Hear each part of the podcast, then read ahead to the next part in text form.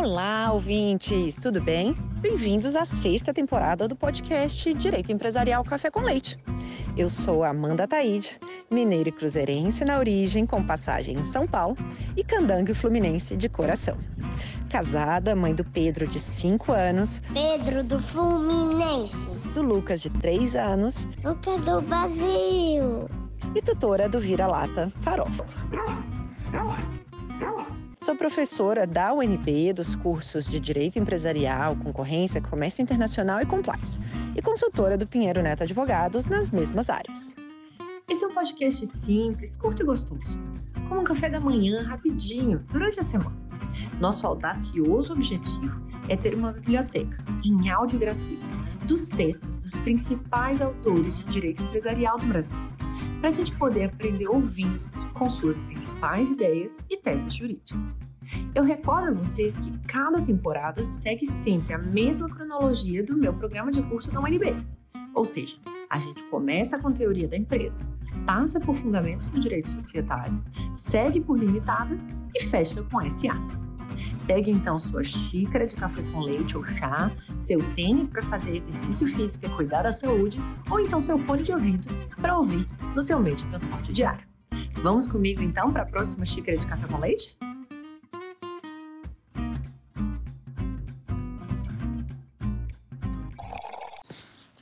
A nossa xícara de café com leite de direito empresarial de hoje vai tratar de um capítulo de um livro intitulado O Exercício do Direito de Retirada Imotivada e Critérios para Apuração de Haveres, Correlação Necessária, do livro empresarial, Direito Empresarial Aplicado. Para isso a gente vai ter a alegria de contar com a participação da própria autora do capítulo do livro, a Renata Mota Maciel, para comentá-lo. A professora Renata é doutora em Direito Comercial pela USP, Universidade de São Paulo, professora do programa de pós-graduação estrito senso da Uninove e de Direito Empresarial do IBMEC. Agora ela é também professora uh, contratada da UNB e eu tenho tido a oportunidade e a alegria enorme de tê-la ao meu lado como professora de empresarial lá da Faculdade de Direito da UNB. A professora Renata é juíza, coordenadora da área de Direito Empresarial na Escola Paulista de Magistratura e é juíza de Direito, titular da segunda vara empresarial e de conflitos relacionados à arbitragem da capital do estado de São Paulo. É juiz auxiliar no STJ atualmente. Renata, é uma alegria enorme ter você aqui no nosso podcast para apresentar, de um modo simples, curto e gostoso, a relação entre o direito de retirada imotivada e os critérios de apuração de haveres.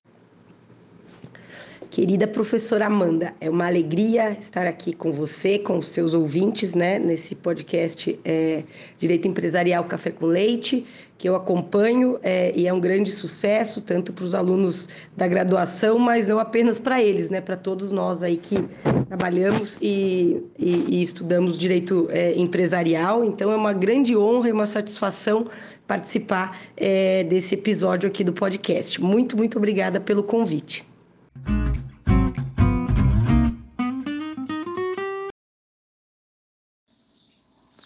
Professora Renata, conta pra gente, qual que foi então a razão de você ter escolhido esse tema para escrever é, o artigo e como que foi o processo de coautoria com o professor uh, Maurício Pessoa? Bom, professora Amanda, é, esse artigo, né, denominado Exercício do Direito de Retirada Imotivado e Critérios para Apuração de Haveres, Correlação Necessária, a pergunta do título, é, como você disse, ele foi é, escrito com o professor Maurício Pessoa, que é desembargador da, da Câmara, da segunda Câmara Empresarial do Tribunal de Justiça do Estado de São Paulo.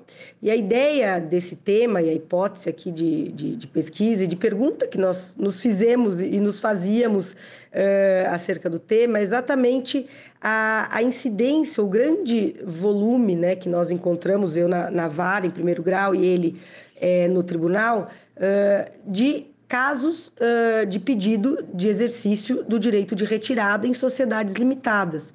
É, e também, né, ou sobretudo, é, porque a, os contratos sociais normalmente eles não dispõem é, de regras é, específicas é, para o caso do exercício do direito de retirada é, e principalmente nos casos qual, qual, será o critério ou a forma de apuração de haveres. E como o direito de retirada ele é imotivado por força do artigo 1029, é, isso, e há uma incidência muito grande de casos uh, de disputas com pedidos dessa natureza, é, a nossa conversa, a nossa discussão né, para elaborar esse artigo foi exatamente é, os problemas enfrentados, né, ou os desafios, não diria problemas, diria os desafios enfrentados pelas sociedades empresárias nos casos de pedido é, de retirada, de exercício do direito de retirada, principalmente em sociedades limitadas, que normalmente é, tem dois ou mais sócios, muitas vezes são até dois sócios apenas,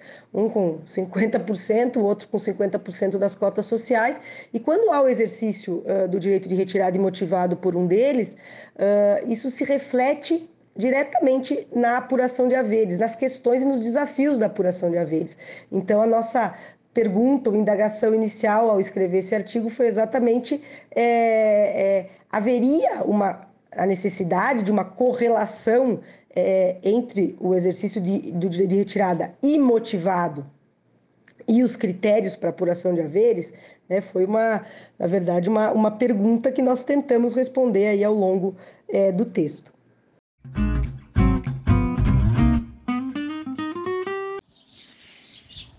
E agora que a gente entendeu o processo de escrita, conta então para a gente. É, o direito de retirada imotivada é aplicado a sociedades limitadas de modo supletivo, né? visto que a previsão do 1029 do Código Civil dispõe essa regra para sociedades simples.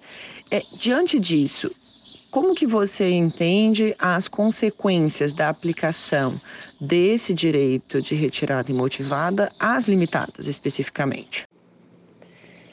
Como você afirmou, professora Amanda, o artigo 1029 do Código Civil, é, ele tem aplicação supletiva às sociedades limitadas. O artigo 1029 ele está na parte das sociedades simples e ele trata do exercício do direito de retirada imotivado.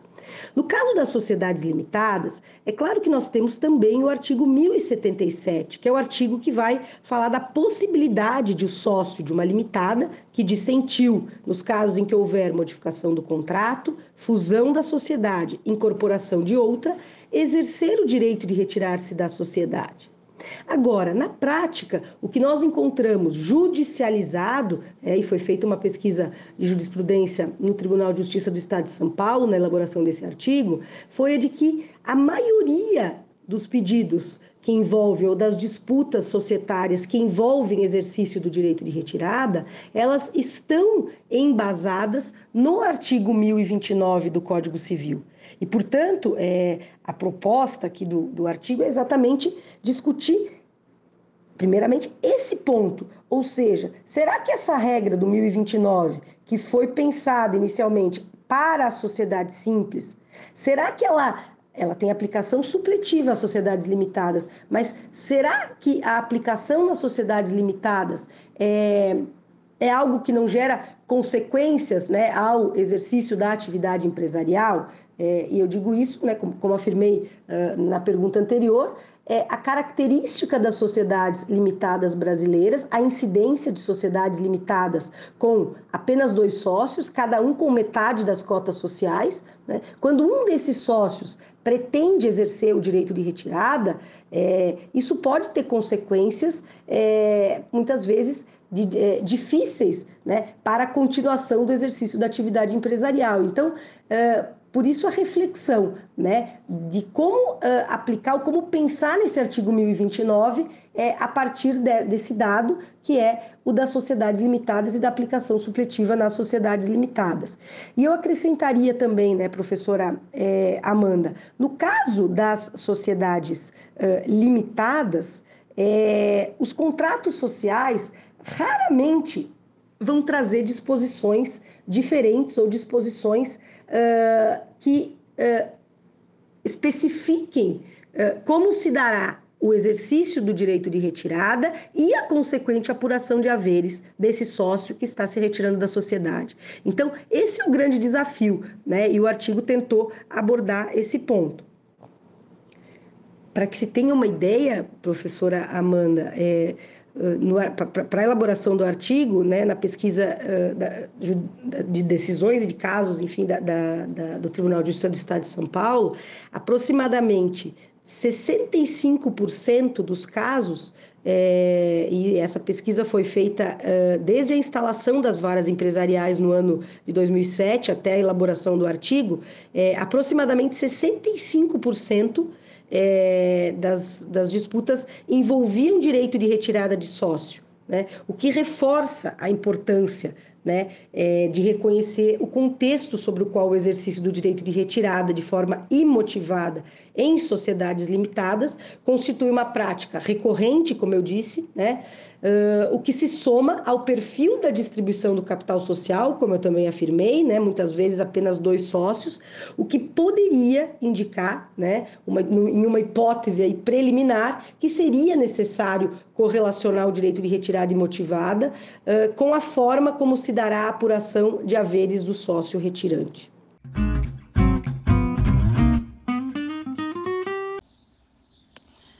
E de que modo os critérios uh, adotados para apuração de haveres se relacionam ou não com o objeto social da sociedade?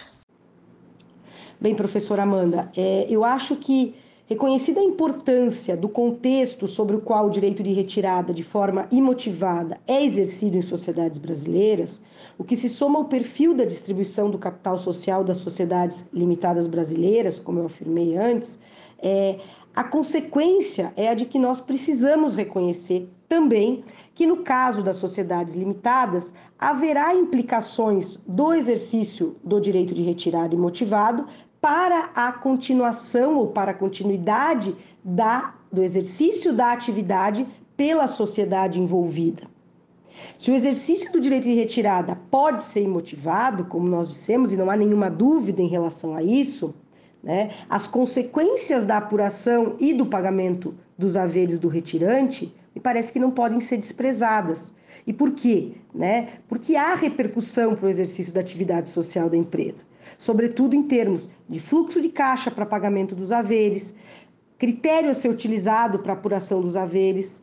Né? Tudo isso parece guardar relação direta com a possibilidade de retirar-se da sociedade sem apresentação de justificativa. E é isso é, que nós concluímos né, uh, ao final uh, da pesquisa uh, feita para a elaboração do artigo.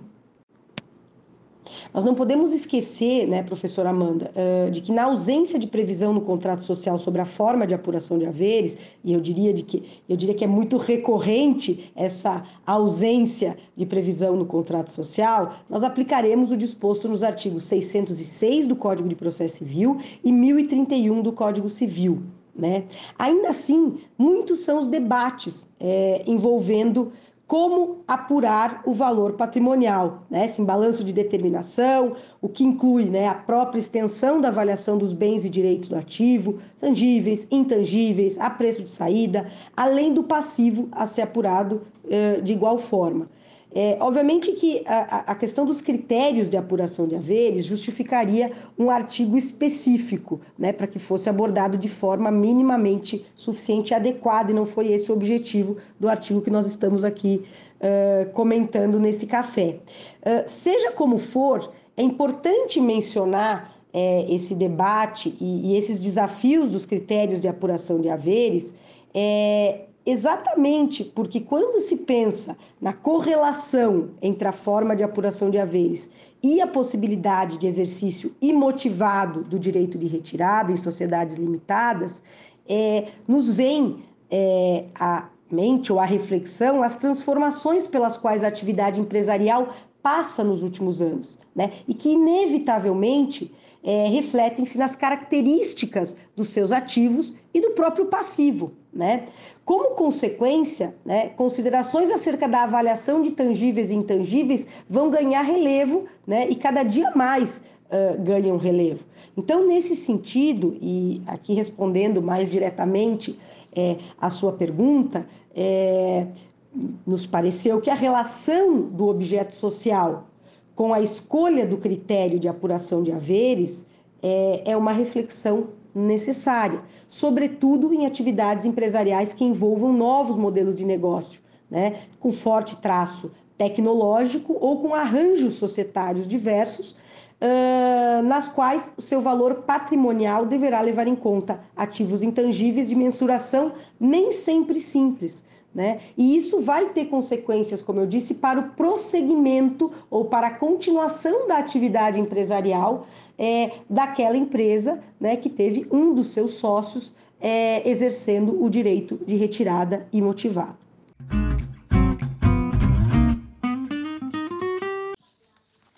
Então, conta pra gente, ah, qual que é a diferenciação entre direito de retirada e apuração de haveres? São institutos intrínsecos ou influenciam um ao outro? E se se influenciarem reciprocamente, qual é o motivo?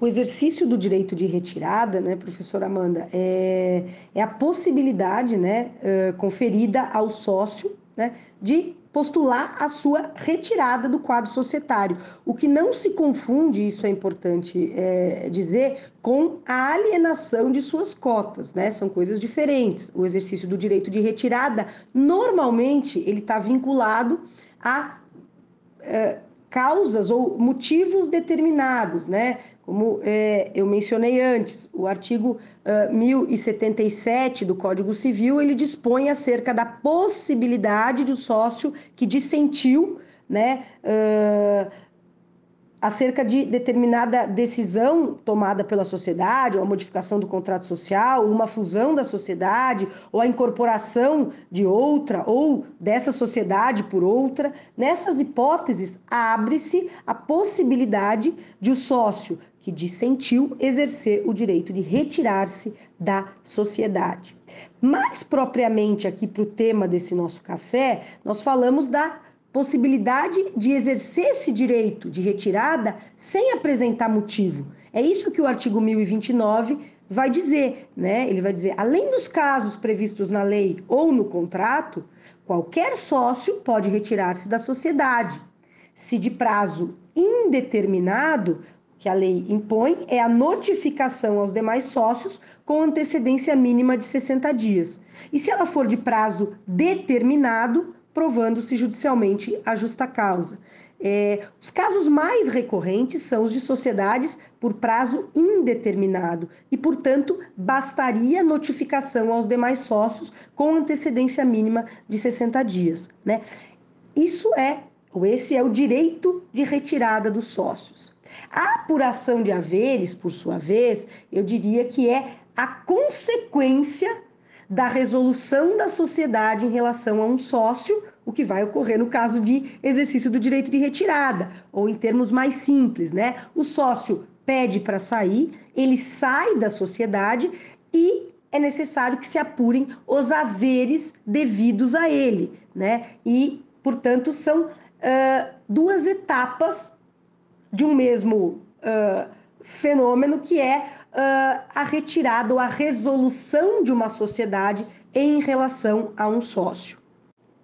E a correlação entre uh, o direito de retirada e motivado, né, que é o nosso foco aqui, né, professora Amanda, é, e a, os critérios de apuração de haveres estariam exatamente é, no reconhecimento de que as consequências uh, do critério de apuração de haveres é, podem ser utilizados, né, ou podem ser reconhecidas as consequências do critério de apuração de haveres, uh, como forma de desestimular, por exemplo, né, uh, o cumprimento dos deveres pelos sócios minoritários, o incentivo ao exercício do direito de retirada em prejuízo da estabilidade das empresas e em um caso mais extremo, o próprio enriquecimento indevido do sócio desligado em detrimento daqueles que permanecem na sociedade.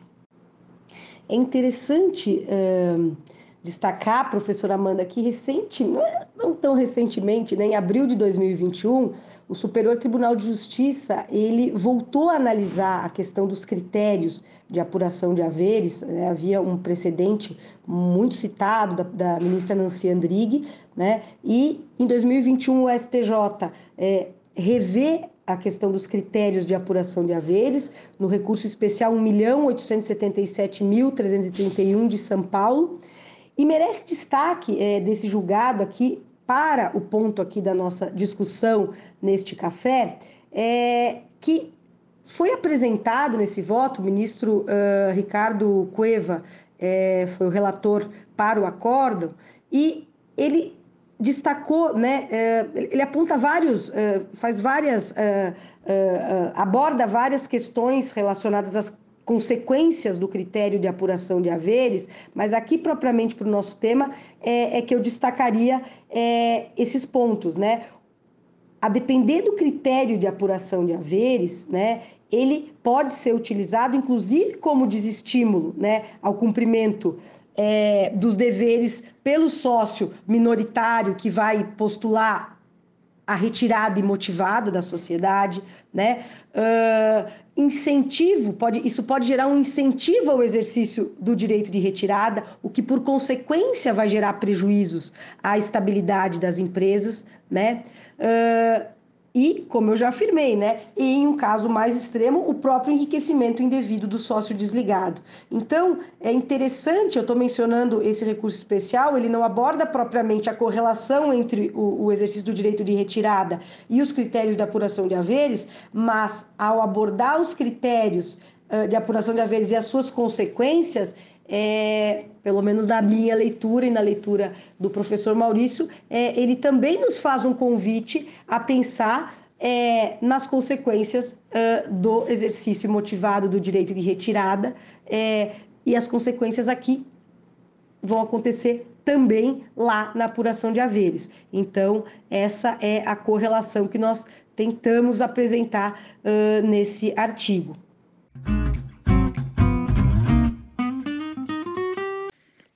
E agora uma pergunta é, que avança um pouquinho em relação à retirada imotivada dos sócios.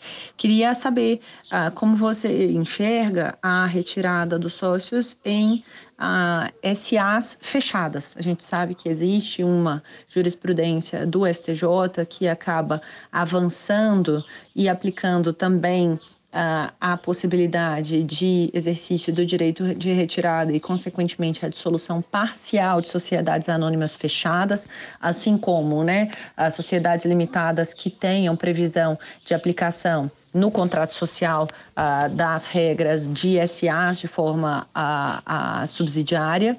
É, então, eu queria entender a, a a, a, maneira como você enxerga né, essa diferenciação entre SAs que não tenham a, a, a possibilidade de aplicação, a previsão né, de, da regra de aplicação uh, das SAs, aquelas limitadas que têm uma aplicação específica de aplicação uh, supletiva da, das regras de SA e da possibilidade de uh, direito de retirada nas SAs fechadas, que é um tema que também recentemente o STJ avançou. Sim, professora Amanda, de fato, né, o STJ uh, decidiu e reconheceu a possibilidade de solução parcial de sociedade anônima de capital fechado. Uh, me ocorre aqui o, o recurso especial 1.400.264 do Rio Grande do Sul, que uh, a relatora era a ministra, foi a ministra Nancy Andrighi, e naquele uh, recurso especial é, ela afirmou, né, e aí afirmou textualmente, né, conquanto não haja previsão legal para dissolução parcial de sociedade anônima na legislação de regência, a existência de empresas organizadas sob essa forma societária, porém com notória preponderância do intuito persona, exige do julgador a interpretação integrativa, a fim de possibilitar a realização do princípio da preservação da empresa. E foi esse é, o primeiro fundamento apresentado aqui. Né? E aí ela prossegue dizendo que no Brasil a adoção desse tipo societário por, por empresas é, de pequeno e médio porte e com preponderância para empresas familiares, né, uh, encontra-se relacionado unicamente à sua estrutura mais moderna e dinâmica, uh, sem prejuízo do vínculo pessoal entre os sócios e a discussão é, sempre é, também esteve em torno da ideia de, de affectio societatis nesse tipo de sociedade, né, de capital fechado. E, e portanto, é, o STJ, como você disse, é, reconheceu tanto a existência né, desse vínculo é, pessoal entre os sócios e, por consequência, no caso de desentendimento entre os acionistas, né, conforme o grau, seria possível é, a dissolução parcial, porque do contrário se inviabilizaria o negócio, né, é, o que se equipararia né, uh, a ruptura da affectio societatis uh, a, como causa suficiente para a dissolução. É, eu destacaria aqui que também uh, a questão da quebra da affectio societatis é um tema para um outro café, né, professora Amanda?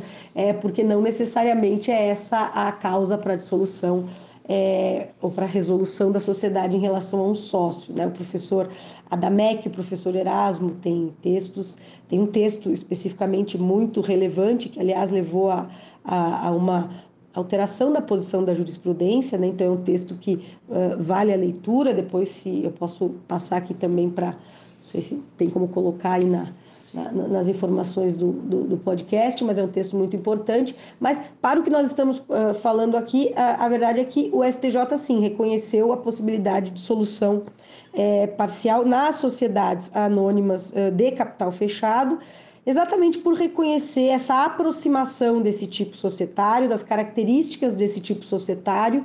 É, as uh, sociedades, que é aquela classificação uh, clássica né, de, de pessoas, mas a vinculação pessoal dos sócios, né, para a gente usar um termo uh, uníssono aqui. Então, sim, de fato, o STJ é... E havia, né, na verdade, antes desse recurso especial da ministra Nancy Andrighi, é, havia também um, um ERESP, o 419.174, que esse é mais antigo, 2008, e um ERESP 1.079.763, que é de 2012, né? Esses dois também já tinham abordado o tema é, e reconhecido. E aí, mais recentemente, a ministra Nancy Andrighi, não tão recentemente, porque esse acordo até não é tão, tão antigo, é, não é tão, tão recente, mas o STJ afirmou esse entendimento, né?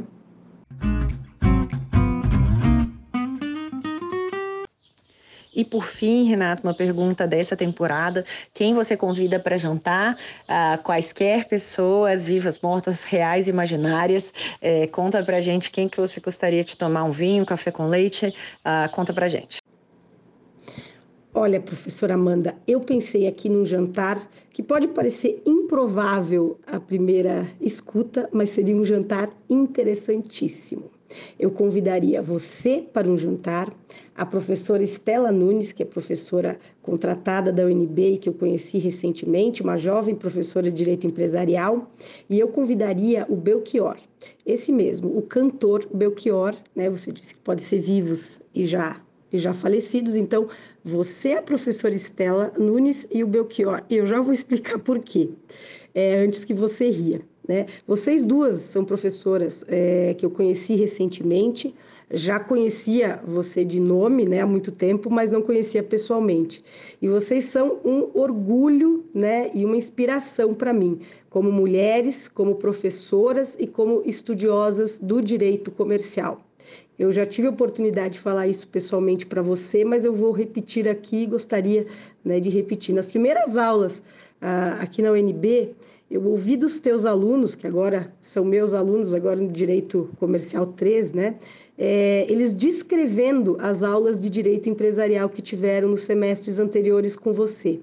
E literalmente, professora Amanda, os olhos deles brilhavam, brilhavam. E isso me deu um orgulho, uma alegria, né? Porque eu acho que isso é plantar sementes, isso é ser professora. Então eu morro de orgulho de você, não só pelo podcast, mas é, pela professora que você é, né? E pelo e pelos é, e pela forma como você ensina o direito é, comercial com tanto amor, né? E isso eu pude é, é, é, constatar, né? Em loco, porque foram os seus alunos que me disseram. A professora Estela, uma professora jovem também, e muito, todas as vezes que eu falo com ela, eu saio animada, porque ela é muito é, entusiasta do direito comercial, de como ensinar, da forma de ensinar. Então, vocês são realmente uma inspiração para mim. O Belchior, bem, o cantor, né? Eu acho que o Belchior, é, eu, eu acho ele um cantor e uma pessoa interessantíssima. É, eu não sei o gosto musical de vocês duas, mas a ideia era ele jantar com a gente, ele não iria cantar, tá? É, mas eu acho uma pessoa interessante, né? Cheio de questões, cheio de paradoxos, é, como todos os humanos, né? E então eu acho que seria um jantar improvável, mas interessantíssimo. Eu adoraria bater um papo com ele, com vocês. É, e por que, que eu lembrei do Belchior, né? É porque é, ele tem uma, uma música, o um trecho de uma música que eu gosto muito, né? E, e, e, o trecho da música diz mais ou menos assim: é, amar e mudar as coisas me interessa mais. E quando eu olho para vocês duas, é, para você e para a professora Estela, né? Que são duas, como eu disse, né, mulheres inspiradoras, é, eu lembro disso, né? É, para mudar as coisas é, é preciso muito amor né, e dedicação. E isso vocês têm de sobra. É, então eu adoraria é, um jantar ou um café com vocês três, tá bom? Professora Renata, muitíssimo obrigada por ter uh, participado aqui com a gente do podcast, trazendo esse tema que a gente sabe que é um dos mais recorrentes né, na, na vida do direito empresarial uh, na prática. É uma alegria estarmos juntas agora na UNB e podermos dialogar ainda mais frequentemente. Até a próxima.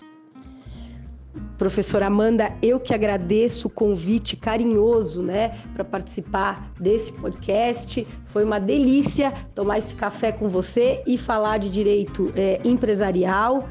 É, muito, muito obrigada e até a próxima. Um beijo.